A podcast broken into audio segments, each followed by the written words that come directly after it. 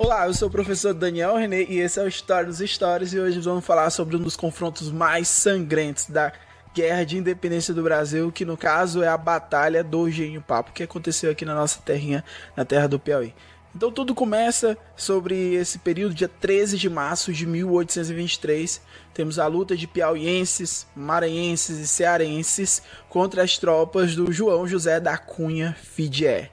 Então, esse momento é histórico para o Brasil porque representa também um fato importante dentro do processo de independência do Brasil, do reconhecimento interno é, sobre a independência do Brasil. E o Piauí, ele junto com a Bahia e algumas revoltas que aconteceram no Brasil, ele vai ter um papel importantíssimo para o reconhecimento. Principalmente você vai entender o porquê essa região do norte era importante para a coroa portuguesa, para que a coroa portuguesa pudesse manter os seus domínios aqui no Brasil. Então, tudo acontece quando Dom João VI retorna a Portugal em 1821. Quando Dom João VI ele retorna para Portugal, naquele momento o parlamento português via que o Brasil ele deveria permanecer como colônia, tá? E o Brasil ele não, porque como Dom Pedro I fica no Brasil como príncipe regente, é, o medo do parlamento era que isso poderia desenrolar na questão da independência. Então, Dom João VI retorna com a Revolução do Porto, retorna para Portugal e a, o parlamento português vê a necessidade ainda de manter o Brasil como colônia. Porém, quando Dom Pedro I reconhece, proclama a independência, isso tudo muda. E a notícia da proclamação da independência, ela chega em todos os lugares do Brasil e principalmente nesse momento a luta vai ser intensa nessa região norte. A coroa portuguesa desejava preservar o norte do país, ou seja, é, ali um Piauí, Maranhão, Ceará, porque essa região era rica em gado bovino. Então, basicamente, essa região sustentava toda a outra região do Brasil com a questão do gado bovino. Então, o controle dessa região representava um ponto estratégico para Portugal dentro desse, desse momento é, de resistência à questão da independência do Piauí. O comando das armas em Oeiras é repassado para o João, João José da Cunha Fidié em 9 de agosto de 1822. Isso gera uma medida, uma estratégia do governo português para tentar manter unida essa região, principalmente o Ceará, Piauí e Maranhão. Em 7 de setembro de 1822, Dom Pedro proclama a independência. Então você tem que entender que naquele período no Brasil, essas mensagens, essas informações, elas levavam um certo tempo para chegar. Em Parnaíba, dia 19 de outubro de 1922, quando João Cândido de Deus e Simplício Dias da Silva proclama naquela região a luta pela independência e pelo reconhecimento do Piauí dentro desse processo de independência. Fidier, ele fica sabendo nessa notícia lá em Oeiras e ele Fidier marcha para Parnaíba, cerca de 700 quilômetros de Oeiras, e ele chega lá em Parnaíba em 18 de dezembro tá? Ele toma a vila, de, a vila da Parna, de Parnaíba, ele vê como é que ficou todas as coisas, todos os revoltosos que estavam ali, os chefes da revolta, eles fugiram para a região, para a Vila da Granja, no Ceará, e ali eles ficam. Então o Fidié, ele tem uma sensação que ele conseguiu estabilizar todo o conflito naquele primeiro momento. Só que em Oeiras, no dia 24 de janeiro, Manuel de Souza Martins ele proclama a independência. Então você já imagina que o Fidié ele fez toda essa viagem, ele saiu de Oeiras, ele foi para Parnaíba, ele é, conteve a revolta em Parnaíba, praticamente não houve confronto, porque os revoltosos que estavam lá em Parnaíba fugiram para o Ceará. E ao mesmo tempo, quando ele já está em Parnaíba, ele recebe a notícia que é, lá em Oeiras, o Manuel de Souza Martins ele proclama a independência em 24 de janeiro de 1823.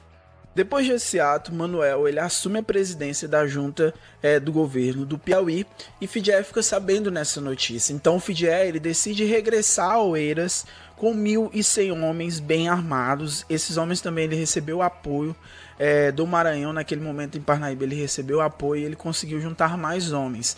Lembrando que esses homens que estavam com Fidié eram mercenários, eram pessoas treinadas na questão da guerra. E naquele momento, aquele grupo treinado, ele tinha como missão retornar para Oeiras para tentar conter a proclamação, né, como reconhecimento da, da, da independência e a questão do governo de Manuel, aquele go um governo provisório que ele estava estabelecendo ali na capital do Piauí, Oeiras. Então Fidé ele marcha novamente é, para retornar para Oeiras. Mas só que para você ter uma noção, quando ele está voltando, ele tem que passar por Campo Maior. E outras vilas, como Campo Maior, já tinham decidido apoiar esse movimento pró-independência. E aí, chegando Fidié 10, decide regressar né, a Oeiras com 1.100 homens bem armados. E aí chega próximo do Campo Maior, ele já tem noção, ele já tem notícia que em Campo Maior estão se organizando, está se organizando uma resistência e em Campo Maior aderiu à independência em 2 de fevereiro de 1823. Lá em Campo Maior, quem aderiu à independência, quem organizou, quem foi o líder desse movimento foi o capitão Luiz Rodrigues Chaves, que convocou os piauienses e aí ele conseguiu juntar nesse primeiro momento mil homens, recebeu o apoio de mais de mais 500 cearenses que se juntaram a esse agrupamento. O dado aqui interessante levar, levar, levar em consideração que esses soldados, que essas pessoas que estavam se organizando para lutar ali na cidade de Campo Maior, no, do lado dos piauienses, eles carregavam foices, carregavam enxadas, carregavam espingardas, eles carregavam o que eles tinham.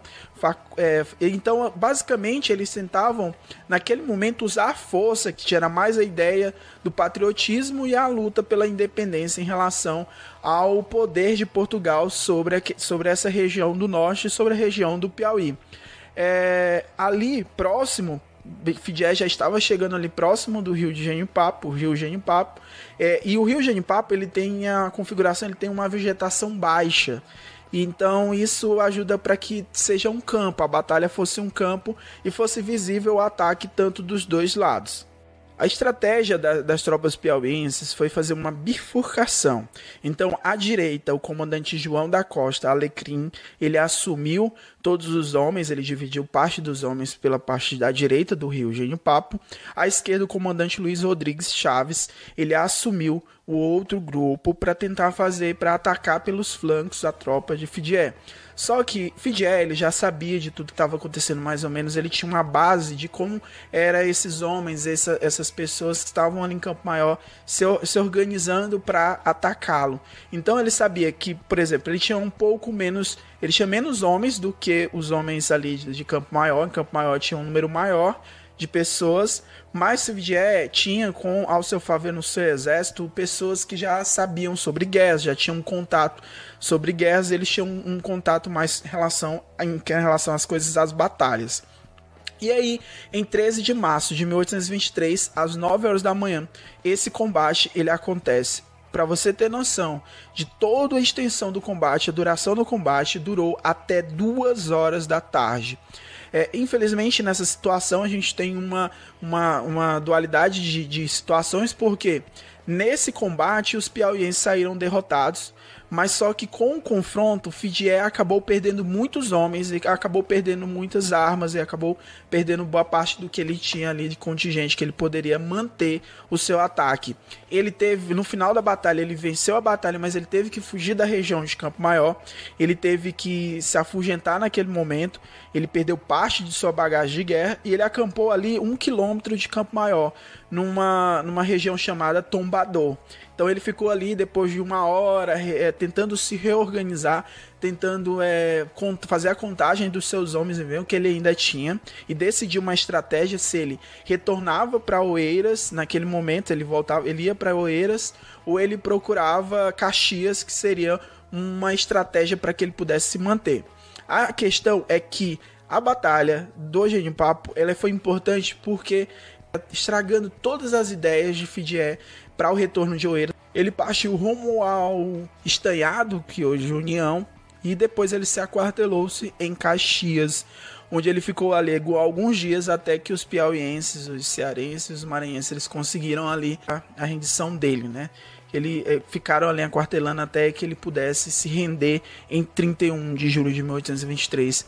E aí ficou um, uma, aberto o caminho para que o Piauí ele se tornasse é, ele faz, fizesse parte de todo esse arranjo do reconhecimento da independência do Brasil. Então é isso, porque por isso que é importante a história da batalha do Gênio Papo para o Piauí e para o Brasil, porque foi uma das batalhas mais sangrentas na constituição do processo de independência do Brasil. Tá bom? Quero te pedir para que você possa curtir esse vídeo, compartilhar esse vídeo. Esse vídeo é, se você gosta dessa ideia, compartilhe para muitas pessoas.